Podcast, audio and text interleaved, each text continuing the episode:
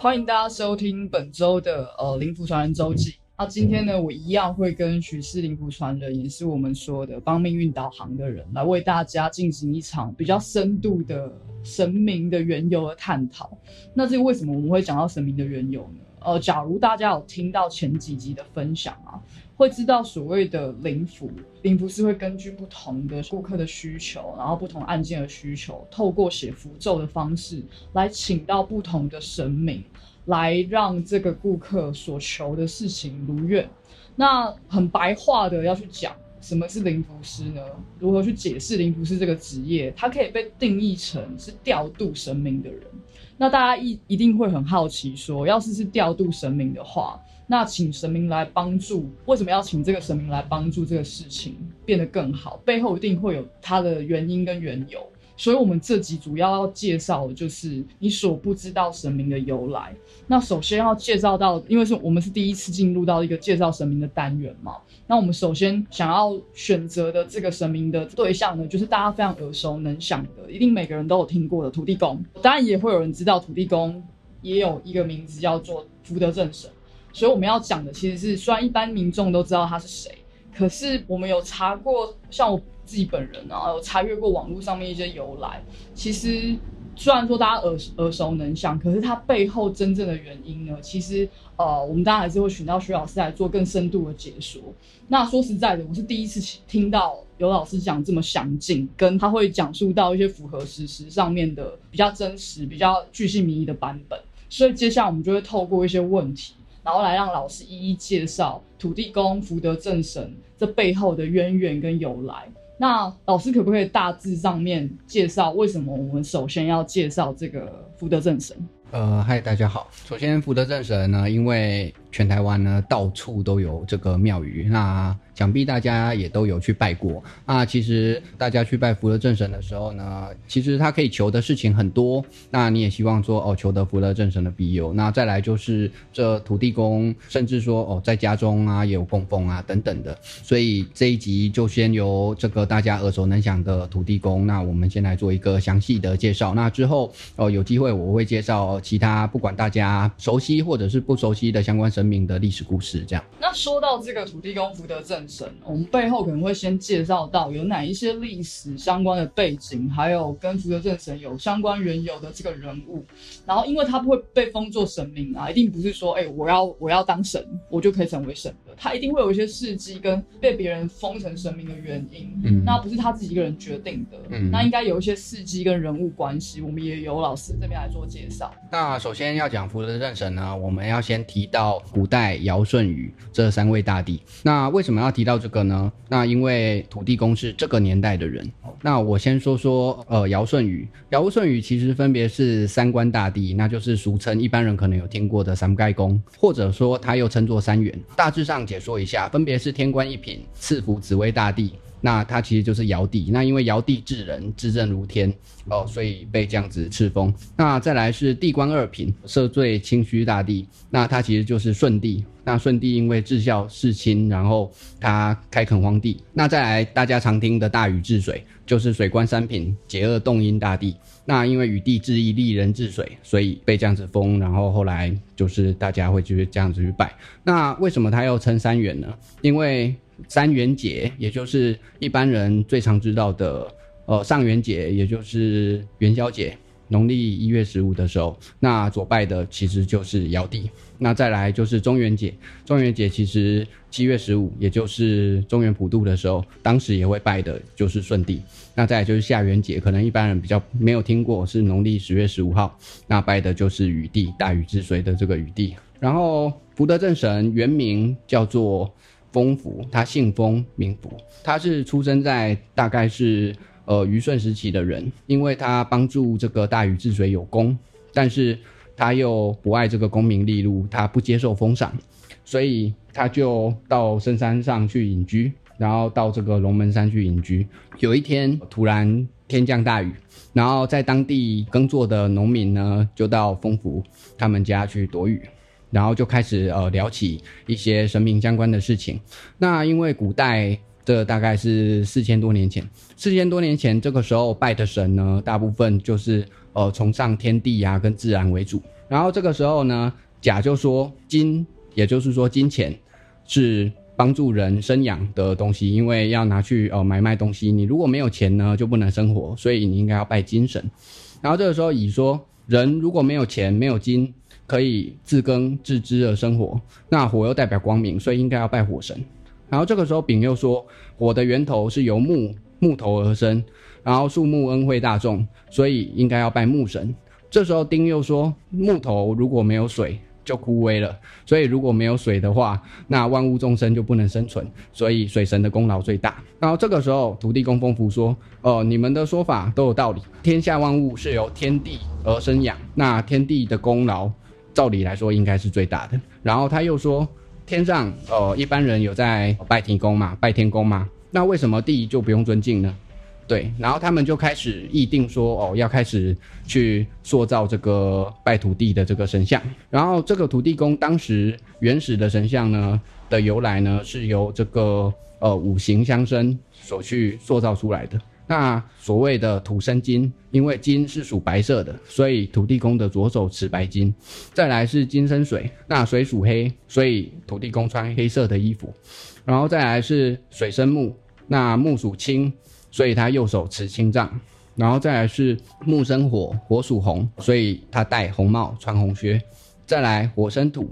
然后土是属黄色的，所以神像本身由黄土所造。那这是土地公的当时呃捏造这个神像的由来。那当时因为是呃农历的二月初二开始，然后到当年的这个农历的八月十五号的时候，这个风符，因为当时这一天的时候，这个土地公庙建成了，然后风符就坐在这个呃土地公的神像坐在那边，然后他就过世了，所以。后来大禹听到这件事情的时候，他就跟大家说：“汝等侍奉土地神从何来？”然后他接着又说：“丰福有德，正正是神，所以赐号他为福德正神。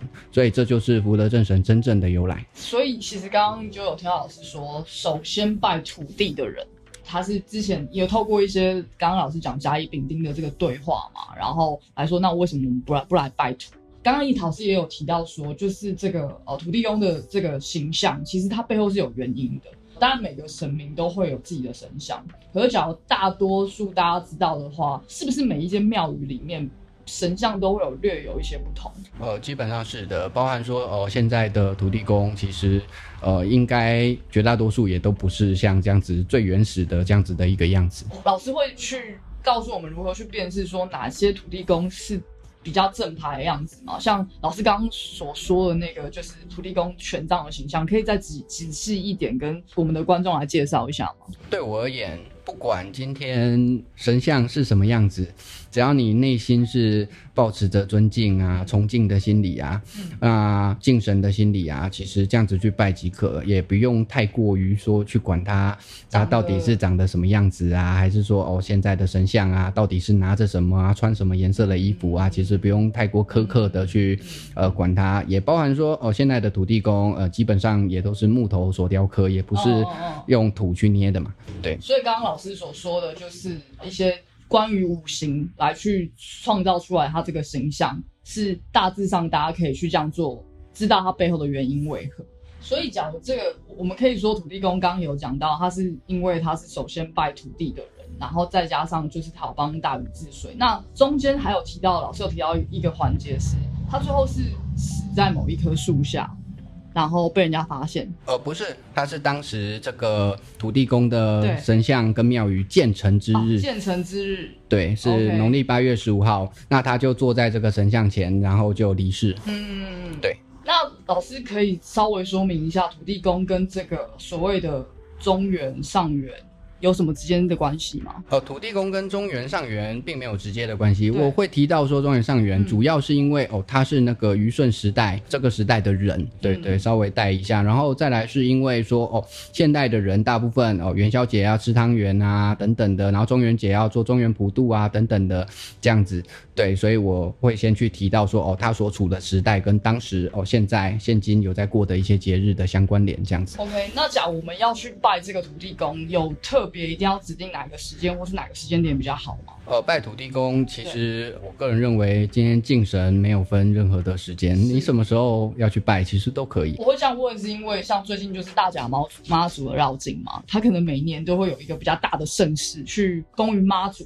嗯那土地公有相关的这样子的一个比较大型的盛典吗？土地公一般来说，应该说做生意的人，可能不管初二啊、十六啊等等啊，会去拜啊。那比较大型的盛典，呃，根据每一个地方的庙宇会有一定的不同啊。那有一些地方就是呃，比如说出巡啊，呃，一些龙链等等的仪式啊。龙链的意思？龙链就是呃，大部分是由四个人，嗯，是。然后扛着轿。对，然后到当地这个呃每个地方，因为土地公掌管一块地方嘛，对，然后他会在这一块地方就是类似出巡这样子，嗯然后有一些到的地方啊就会放鞭炮啊，那可能、哦呃也类似说哦妈祖那样子。神明出巡的感对，然后出巡到某某家家户户这样子，然后有时候他可能会在那边停留的时间比较久啊。那一般人会认为说，哦，神明的教在自家门前或是自己公司的门前停留的比较久，给自己的庇佑啊，或是、呃赐福上会可能会比较多这样子。嗯，所以其实土地公也有像妈祖那样子有出巡的概念，巡天水的概念。呃，有，但是呃，我不确定说是不是全台湾的庙宇都有这样子有一些地方的庙宇是这样子的。对，那土地公大家都想说哦，我一定是因为他刚刚有一直提到他是拜土地的人，然后感觉好像是某一个土地的范围之内归属这个土地公的管辖，所以其实，在台湾才会在一些不管是城市或乡间，都还是会遍布土地公的庙宇。老师会会知道他们是如何做分界吗？这些土地公他所管辖的范围。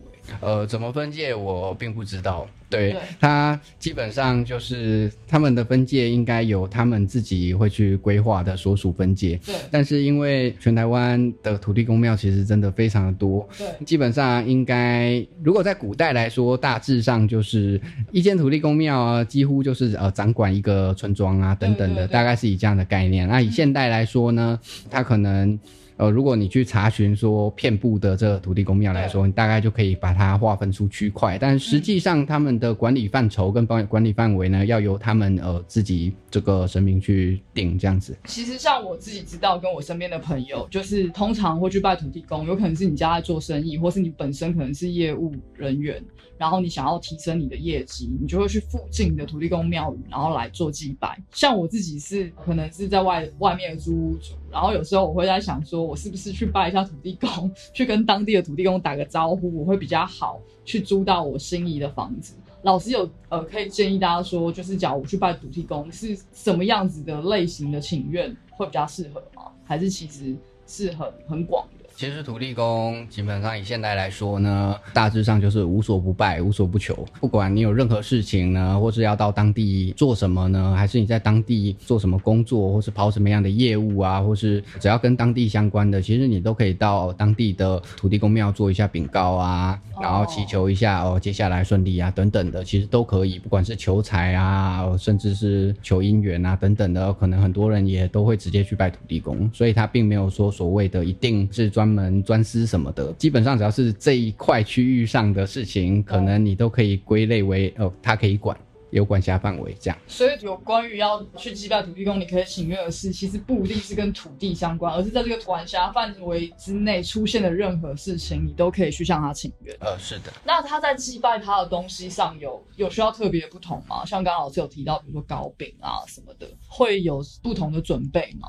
我不知道从哪里听说的啦，我听说土地公喜欢吃甜的，所以要给他给他一些像是老师刚刚说糕饼或是甜的东西给土地公吃，有此一说吗？呃，我个人是没有听说过哦，土地公偏好吃什么样的。那一般来说，呃，水果啊，然后糖果、饼干啊等等的啊，呃，甚至是你不准备东西，你去用手拜拜啊，或是拿香拜啊，其实都可以啊。主要就是呃内心中的诚意嘛。嗯，对啊，你敬神的这个意味的浓厚与否等等的这样子。那我也有，因为有些土地公庙它是晚上也会开的，但是我又有有听说过晚上是不是不适合去拜？一些庙宇。那土地公它是有分早晚的时间吗？还是其实一般来说庙宇都不建议晚上去拜？呃，一般的大庙呢会有所谓的关庙门的时间。那在古代来说，土地公基本上是开二十四小时的，只是现代、哦现代有一些土地公庙哦，晚上会也也会有人在顾，然后晚上会把门关起来。哦，OK。所以其实依照这个土地公来说，它其实二十四小时都可以，但是取决于那个庙宇它关门的时间嘛。如果说土地公庙的话，以现代来说是这样子，就是现代他可能说哦晚上的几点的时候，这个顾庙的人呢，他会去把他门关起来。不过如果是照古代来说呢，它是没有这个所谓的关门时间，但是大庙来说，它就有哦，比如说什么时辰它要关庙门等等的。老师，我还也还想要加问一题是，假如在同样像我家附近哦，就是有隔不到五百公尺还八百公尺吧，就两间土地公庙，所以我假如要拜的话，是要拜比较近的那一个嘛，离我最近的那一个嘛。呃，基本上就是择近的而去拜嘛。如果说你要拜的话，但是另外一间你要去拜的话，嗯也没有不行，也是可以。哦，也是可以。对，所以其实我也是可以，比如说我今天我只是出游到了某个地某个地方看到土地公了，可是它感觉是一个很香火鼎盛的庙宇，我也是可以进去拜。其实今天庙宇不管是怎么样，只要里面呃所供奉的是正神，嗯那你就可以去拜。打个比方好了，比如说像我们这边，我们这边是万里嘛，那隔壁就是金山。那金山财神庙啊，过年的期间啊，那可能很多中南部、全台湾的很多香客啊，就会跑到这边来拜拜。如果说以地理位置来说，那其实是相差几百公里这么远。对哦，但是还是会有很多人会来拜，所以敬神呢，我觉得主要在于你尊敬他们生前的一些行为等等的，然后他们后来被敕封成神，那你应该要朝哦他们呃以前所走的道路去迈进，对，要去效仿说哦他们。做的这些善事，做的这些行为，不要为恶，然后去做祈求这样子。OK，我们大概就是理解到这个土地公福德正神他的背景跟缘由之后，也会想要知道说土地公又称福德正神，那他还有没有什么其他的名字，跟他背后的由来是什么？土地公又称作土地呀、或者是社神，或是大社，或者是后土。那讲到这边的厚土，那应该一般人都会有印象，就是可能坟墓会看到啊。不过这边我等一下会再另外做说明。先说现在厚土这两个字有什么的意思？后土基本上有四个意思，首先就是它是神的名字，就是福德正神的名字，这是第一种。然后再来第二种就是天地的所谓的地大地，也叫做后土。那再来第三种就是古代有一种官职，它是主土之官，它也叫做后土。嗯嗯然后再来第四种才是这个坟墓侧边角落这边所立的这一块后土。那这边需要再特别强调一下，就是这个坟墓的这个后土并不是土地公。那我待会会说到哦，有一些人认为这是土地公的相关由来的一个传说故事。首先先说一下这个后土的演变，在最古老的时候啊，那时候人死的时候是不埋的，他是直接吊在树上。那就是俗称的吊葬。到后来之后，时代变迁啊，然后文化比较进步之后啊，那个时候人死才没有直接吊在树上，然后就是埋在土里面。但是当时是平葬，也就是挖个坑埋进去填平，然后也没有立任何的碑，就是直接平葬。但是当时因为屏障没有墓碑，导致说哦，后来啊人啊，如果是要去耕作啊、开垦的时候啊，常常会挖到呃死人骨头这样子，会去妨碍到农耕。所以到殷商时期呀、才立了一个碑，叫做后土。那意思是这个人死后最后的归途。但是当时并不会去祭拜这个墓，也没有所谓的扫墓。然后到夏商周的这个周朝的时候啊，才开始设相关的礼仪啊、祭典啊，会去祭拜坟墓这样子。这个时候才会去立墓碑，然后写上死者的名称。后土这个时候就移到呃墓侧，然后作为纪念。对。所以这个厚土一开始感觉只是提示跟提醒，像刚刚老师提到说，因为在耕作嘛，其实你挖到那个死的骨头，骨头是很很不好的，不吉利。对。所以需要有一个警示或提示的作用，才有这个厚土的石碑的由来。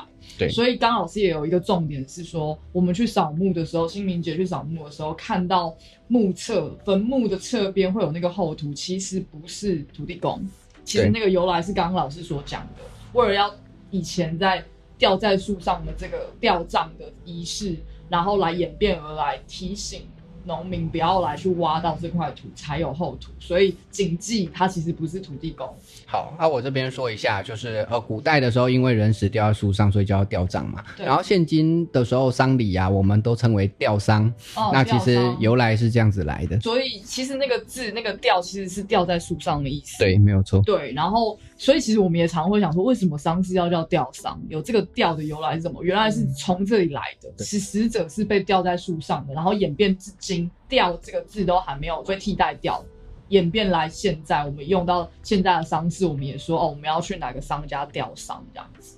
呃，那关于这个后土这件事情，刚刚老师也有提到说，哎，后土有可能大家会被误认成他可能是土地公，他背后可能有其他的缘由跟其他的由来、其他的故事。我们这边也请老师讲解一下。好，我讲一下这个呃，一般来说后土会被认作土地公这个民间流传的故事，想必大家都有听过哦，孟姜女哭倒长城的这个故事。其实她这个故事就是从这边来的。那以前呢，孟姜女呢，因为自己的丈夫启良在盖长城做苦役的时候，然后死在那边嘛，然后就被埋在长城底下嘛。哦，她当时就去长城那边一直哭啊，然后把长城哭倒。那把长城哭倒的时候呢，其实当时露出了一大堆的白骨。她当时就孟姜女呢，她就咬破自己的手指，然后就开始去滴血认亲这样子，然后就认出哦，她丈夫。她丈夫叫做启良，她丈夫启良的尸骨，然后她就抱着她丈夫的尸骨回乡把它埋葬。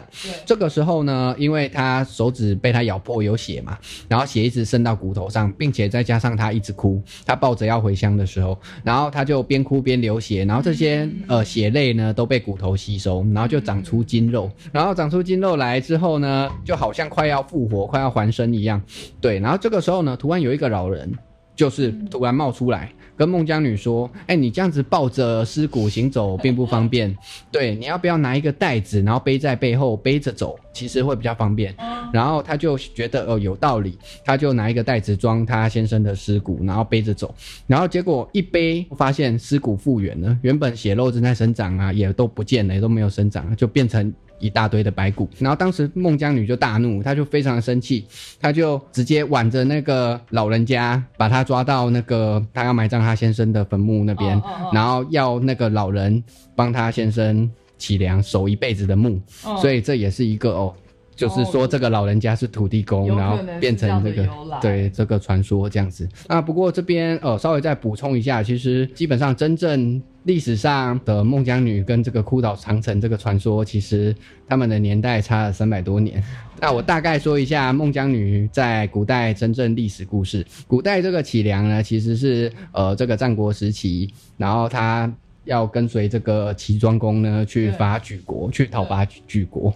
对对，然后后来战死，战死之后呢，呃，对我这边只大概讲解啦，详细的我就不说的太细。然后战死之后呢，然后埋在这个齐城的底下，孟姜女去那边哭啊，然后把齐城哭倒。那其实这个呃，如果说要考究这年代来说，他们差了三百多年。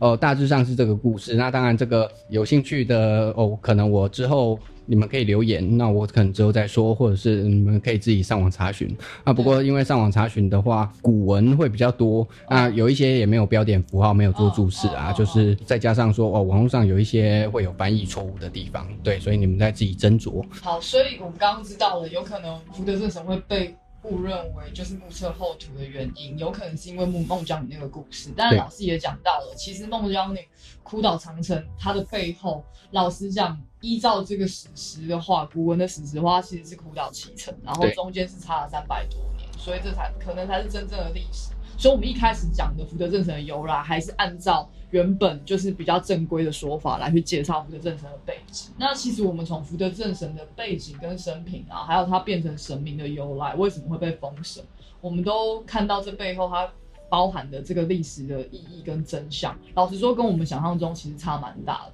然后也希望透过这样子的神明由来的介绍，然后让介绍神明的故事。然后，因为灵符师是调度神明的人嘛，灵符师一定要对于这个神明，不管是尊重或是更深度的了解他，他他都要有一定的了解程度。所以，我们也想要借此重新导正大家对于福德正神的了解。那毕竟大家会去拜一个神明，也基本的尊重就是我要有基本的正确的知识，我要知道它是怎么来的，嗯不然你会不知道你在拜谁。所以其实呃，我们之前会想说要在灵符传人周记里面来介绍神明，有很大的原因，我们之前有提到。假如用很白话易懂的方式，就是调度神明的人来帮助你想要成愿的事情如愿嘛。那既然我们都已经把福德正神介绍这么详尽了，也想要请老师聊一下，我们会在某一些的灵符中会请到土地公，会请到福德正神吗？有这样的案例吗？有部分的符法是会请到福德正神的，没有错。嗯会是在什么样子的状况下，我会会想要请到他？他的帮助会是什么？其实也是跟刚刚前面有说的，不一定。很多状况下，哦、有可能我我们会去请到福德正神，但是他并没有说哦，一定掌管哪一个方面，他没有像有一些神明，他可能掌管的方向啊比较单一呀、是明确啊。哦哦哦对啊，比如说哦，你今天要考试啊，要升学啊，去拜文昌帝君这样子，哦，他没有到这么的明确，因为他的面向比较广一点。但是其实这边可以额外去提一个部分啊，就是其实大家应该不太了解，土地公其实是掌管当地的鬼。鬼魂啊，孤魂野鬼啊，其实也都归这个土地公管。对，那这个部分让大家稍微有一定的了解，这样子。嗯，那老师因为是写灵符，然后刚刚说调度神明的这个专业的技师，也想要询问说，那在一个符咒里面，这是额外询问的，会请到多种不同的神明吗？有可能。有可能要按照这个人的需求，对不对？嗯，不能单纯就这样子说，哦要看今天这一套符法它是什么样的符法，对然后这一套符法的作用啊，要提供的帮助啊是什么，嗯然后再去决定说哦，它里面要请到什么神。有一些符种请的神是单一的，对，但是呃，往往很多的符呢，请的神其实是具有多样性，可能一套符法当中可能就请呃，比如说三个啊，还是多少个神啊，嗯对，他是没有说哦，一定一道符就是一个神，但是会有一个作为主神。那福德正神会被当做主神吗？假如像刚刚老师所说，就是他掌管的内容是比较广泛的，那他会被当做主神来使用吗？呃，有这个可能性。还是要看这个他想要求的事情跟这个符咒它的写法是如何嘛？可以这么理解，好，那其实呃，为什么我们要这样讲介绍这个神明，就是也是因为会回到说符咒其实是调度神明的一个方式嘛。刚刚也其实有提到福德正神，所以我们在符咒里面所邀请到的神明都是正神吗？其实当然符今天如果自古以来大家想必也有听过什么下符害人啊等等的，那当然符今天不是说哦只能请神，那有一些比如说呃比较邪魔歪道的啊，还是怎么样的啊，他们可能呃要害人的话，他们请的可能是鬼啊，哦，是还是什么阴兵啊、等等的。是是是是对，所以其实符呢，其实当然是鬼神都可以请。当然，以我个人而言呢，我都是请正神为主，呃，嗯我不会去碰这些跟鬼相关的，基本上是这样子啦。除非说嗯哦，今天真的有必要性，为了要救人，对，那才有这个可能性，不然我都是请正神为主这样子。嗯，所以应该说灵符师他其实都有办法去调度各种不同的呃，不管是神明或是鬼，或像刚刚说、老师说的阴病。是，对，那只是因为老师他自己个人的原则会有别于一般可能在外面房间的其他的灵符师，老师是觉得请到比较正派的正神来做，不管是化解或是请愿。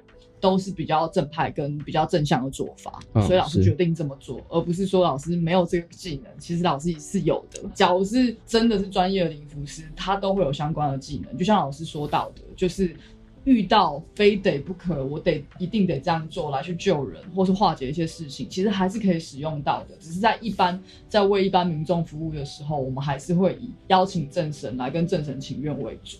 那我们又提到，就是刚刚有说房间可能有其他的灵符师，那其实也由此可见啊，我们介绍这个福德正神背后的这个由来，我们要分辨所谓真假的灵符师，或是他是不是真的很正派。其实光看他对神明的了解，就可以有初步的判断了，对不对？其实可以这么说，但是也可以不这么说啦，因为 主要对主要学佛法是里面的所谓闭关啊，跟对美美对嘎嘎啊，对对啊，那很多神明的调度上啊，它嗯背后的历史故事，其实说坦白话，有一些我当然会去做考究，跟有一些我知道的，但是其实有一些神明的一些哦历史由来啊，往往都变成传说或是不可考居多。对，没有办法搜寻到。对，那当然最主要是说哦，你今天的这个符咒啊、符法的传承是什么？嗯，对你不是说哦去坊间或是网络上查一些符，然后照着乱画就会有效的。对，它一定就要具有一个传承性嘛。那以我来说，我是家传的。那如果说哦外面有很多呃坊间上啊，我我看过很多都是呃照着书上或照着网络上去乱画，然后去诓骗人家的啊，对啊，这种就非常的不道德。所以也不是说，假如他不了解这个神明。他没有很深度了解这个神明，他就不能称为灵符师。可是就一个专业嘛，就是各行各业都有专业，就取决于于你要了解这个产业它背后，跟你要邀请这个神明它背后的原因缘由，你要不要去深度的做了解，有可能会去帮助到你的专业，或是当你在跟你的消费者、你的顾客解说的时候，你可以有一个更完整的解说的方式。哦，当然，当然就是看各个不同的灵符师去怎么做选择。那其实呢，呃，我们之后还是会有。相关的就是内容。假如你会希望听到别的呃神明背后的由来，你也可以在节目下面就是留言给我们。你想要呃听月老啊，或是听比如说妈祖啊，或其他你想要知道的神明背后的由来。因为毕竟你假如要去拜这些神的话，其实还是。像刚刚有提到的，你还是得多少知道它背后的缘由是什么，它这个神明它是如何被封为神的，嗯，才可以抱着一个更虔诚的心，更了解他的心态去参拜这个神明。所以那也很谢谢你们，就是收听今天的节目。假如你喜欢我们的分享，也觉得老师真的很专业的话，别忘了给我们五星好评跟分享这个节目。那谢谢大家，我们下次会再依照大家的留言介绍更多不同的神明缘由。谢谢大家收听《林福传人周记》，我们也谢谢徐老师。呃，谢谢大家，各位，下次再见。OK，拜拜。